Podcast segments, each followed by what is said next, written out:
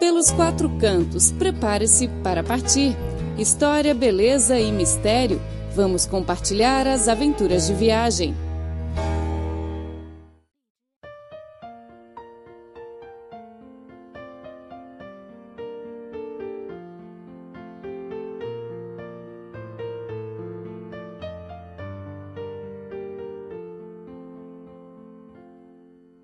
Ouvintes! Sejam bem-vindos a mais uma edição do programa Pelos Quatro Cantos. Eu sou Clara Lee. Olá, ouvintes! Eu sou Felipe Hu. Hoje vamos continuar a nossa viagem por Xangai, começando pela zona mais moderna da cidade, Pudong.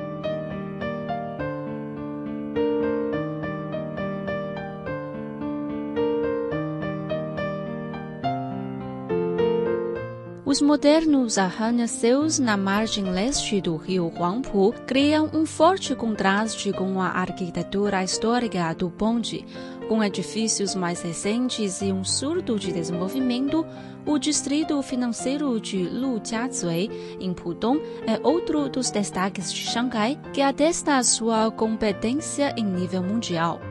Pudong, literalmente a margem leste do rio Huangpu, foi definida como a nova área de Xangai em 1993. Até se fundir com o rio Yangtze, Huangpu corre através de Xangai e divide a cidade em suas partes oeste e leste. Apesar da sua curta história, a nova área de Pudong cresceu e tornou-se o distrito administrativo mais populoso de Xangai.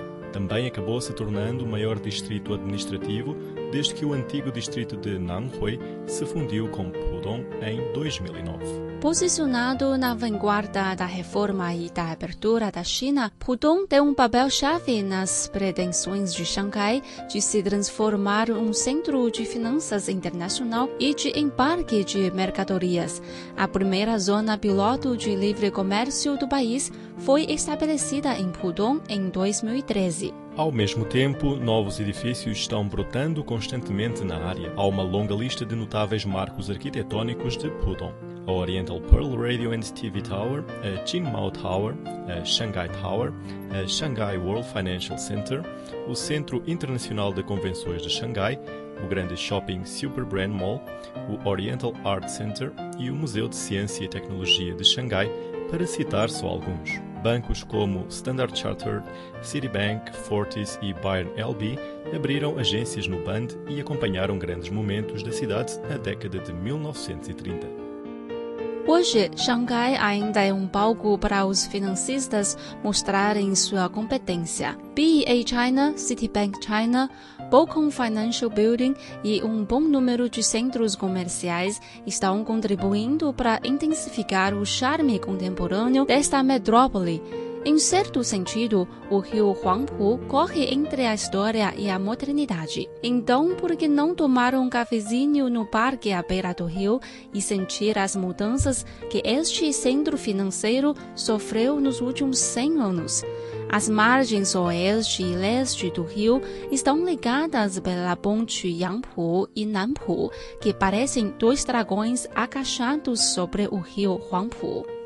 Os dois lados da cidade, cada um com as suas características tradicionais e modernas, juntos realçam a imagem de Xangai como uma fascinante metrópole internacional. Ruas e quarteirões de maior evidência, Tianzifang, esse distrito das artes, localizado na Alameda 210 da estrada Taikang, é particularmente interessante por sua coexistência com as moradias comuns e os habitantes do bairro. Descoberto em 1998, é o primeiro desse tipo em Xangai. Logo depois, ficou famoso quando estúdios de artistas renomados, como o pintor Chen Yifei e algumas lojas de artesanato refinado foram abertas aqui, uma atrás da outra. Hoje, uma grande variedade de estúdios e galerias no distrito fizeram dele uma atração da cidade. É muito agradável sentar-se em um dos muitos cafés das ruelas daqui para passar uma tarde tranquila, tomando café e curtindo o sol. Bom, caro ouvinte, a seguir vamos apresentar alguns pontos turísticos de Xangai que valem bastante a pena visitar. Em primeiro lugar, teremos Xintiandi Xintiandi, no centro da cidade, é um distrito de lazer onde restaurantes e lojas ocupam históricos edifícios residenciais Shikumen. Em vez de servirem como moradias, esses edifícios antigos funcionam hoje em dia como locais para comer, fazer compras e de lazer. Passear por este distrito faz com que você se sinta em Xangai da década de 1920. Mas o design interior de cada um deles é moderno e de bom gosto. Os contrastes compõem uma sinfonia do passado, do presente e do futuro da cidade, exibindo uma cultura única para os turistas chineses e de fora.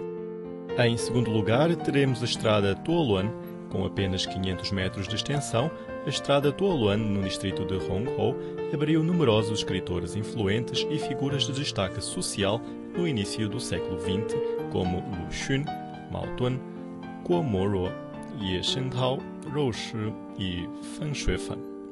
Uchiyama Kanzo, um amigo japonês de Lu Xun, morou e abriu uma livraria nesta rua com os seus museus, galerias, livrarias, lojas de antiguidades e casas de chá de ambos os lados, a Estrada Tuoluan é um lugar ideal para passear e evocar os velhos tempos.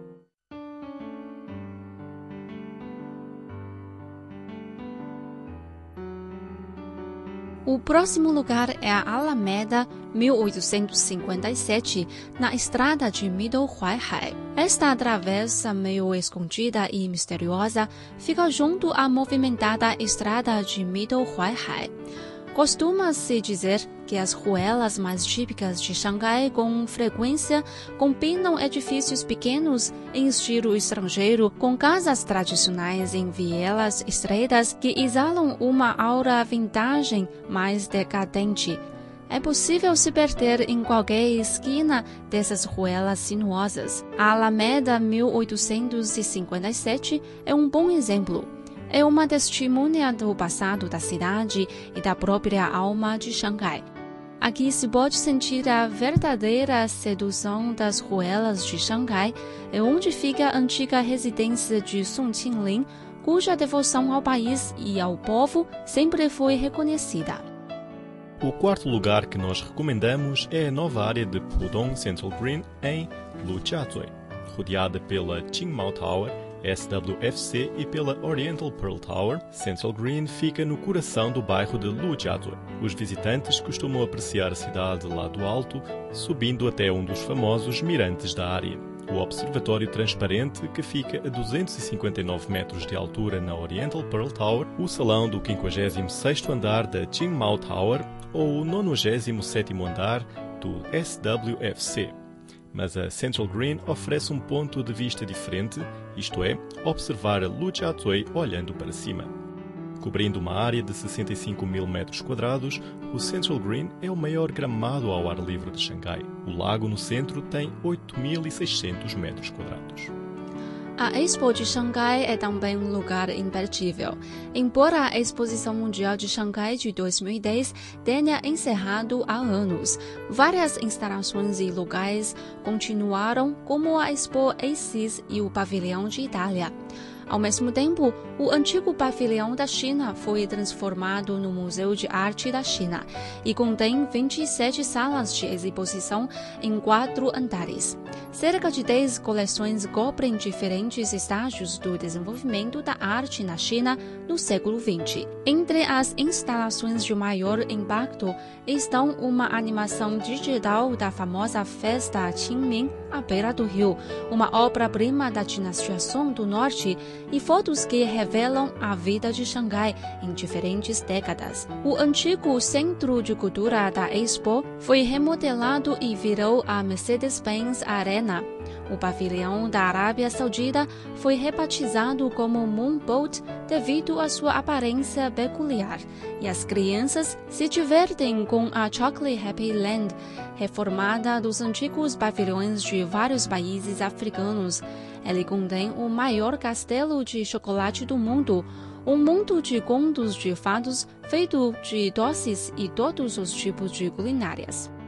O próximo lugar é Shanghai Disneyland. Este é o primeiro parque da Disney na parte continental da China e o sexto no mundo. A Shanghai Disneyland tem seis roteiros temáticos: Avenida do Mickey, Jardins da Imaginação, Ilha da Aventura, a Caverna do Tesouro, a Terra do Amanhã e a Terra da Fantasia.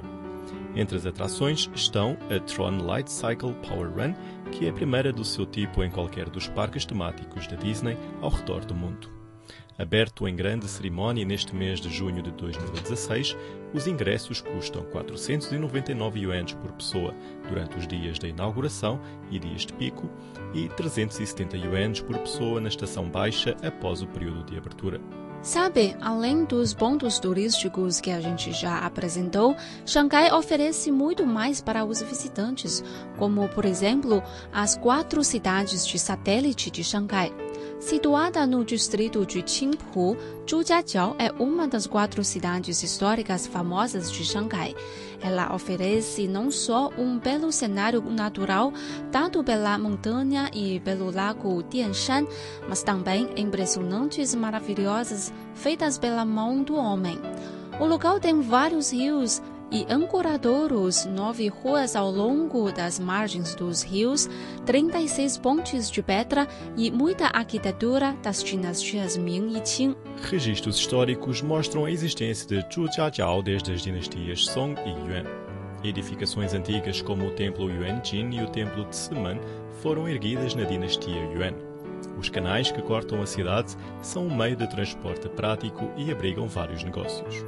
Na margem norte do rio Caogang fica o porto de Jingting, que a margem sul é uma agitada rua comercial. Fengjing localiza-se no distrito de Jingshan, no sudoeste de Xangai. Esta cidade antiga tem 1500 anos e é o principal portal que liga Xangai ao sudoeste da China. A cidade tem muitos rios e é conhecida por suas pontes, templos e ruelas, assim como por alguns personagens famosos. A ponte Zhihe, uma das 52 pontes da cidade, tem cerca de 700 anos. A maior parte dos edifícios antigos situados nas ruas Heping, Shenchan, Norte e Youhao está bem preservada. A cidade antiga de Fengjing é também um lugar onde se originaram as pinturas dos fazendeiros de Jingshan. Artesanato popular, como os tecidos pintados de azul, a mobília entalhada, a festiva elaboração de lanternas, os trabalhos em papel cortado e em tricô, têm todos uma longa história. A 36 km do centro da cidade, a antiga cidade de Xinchang fica ao distrito de Nanhui, no sudeste de Xangai. Ficou mais conhecida depois de Ang Lee ter filmado aqui o filme Desejo e Perigo.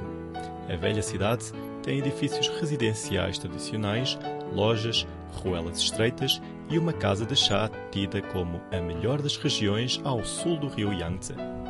As construções ao longo do rio eram originalmente as moradias das famílias ricas e influentes. A cidade é famosa por suas muitas arcadas memoriais construídas para honrar conquistas e feitos na sociedade feudal, desde governanças benevolentes e atos de lealdade e amor filial e pontes com arcadas que completam a imagem tradicional de uma cidade ribeirinha. Com mil anos de idade, a cidade Nanxiang, localizada no distrito de Jiading, na parte noroeste de Xangai, é uma das cidades antigas mais conhecidas das regiões ao sul do rio Yangtze. Diz a lenda que era originalmente uma vila distante. Um dia, agricultores locais descobriram uma grande rocha e, quando estavam removendo-a, duas garças brancas voaram em sua direção e pousaram na pedra. Deqi, um monge local, disse que isso significava a indicação de um lugar budista ideal e construiu ali um templo com doações de devotos locais. Quando o templo foi concluído, as garças voaram para o sul. Tanto o templo como a vila ficaram então conhecidas como Nanxiang, voar para o sul. Bom, caro ouvinte, o programa de hoje fica por aqui. Espero que tenha gostado. E bem-vindo a Xangai. Acredito que a cidade lhe irá oferecer uma viagem inesquecível. Muito obrigada pela sua sintonia. Até a próxima semana. Tchau, tchau.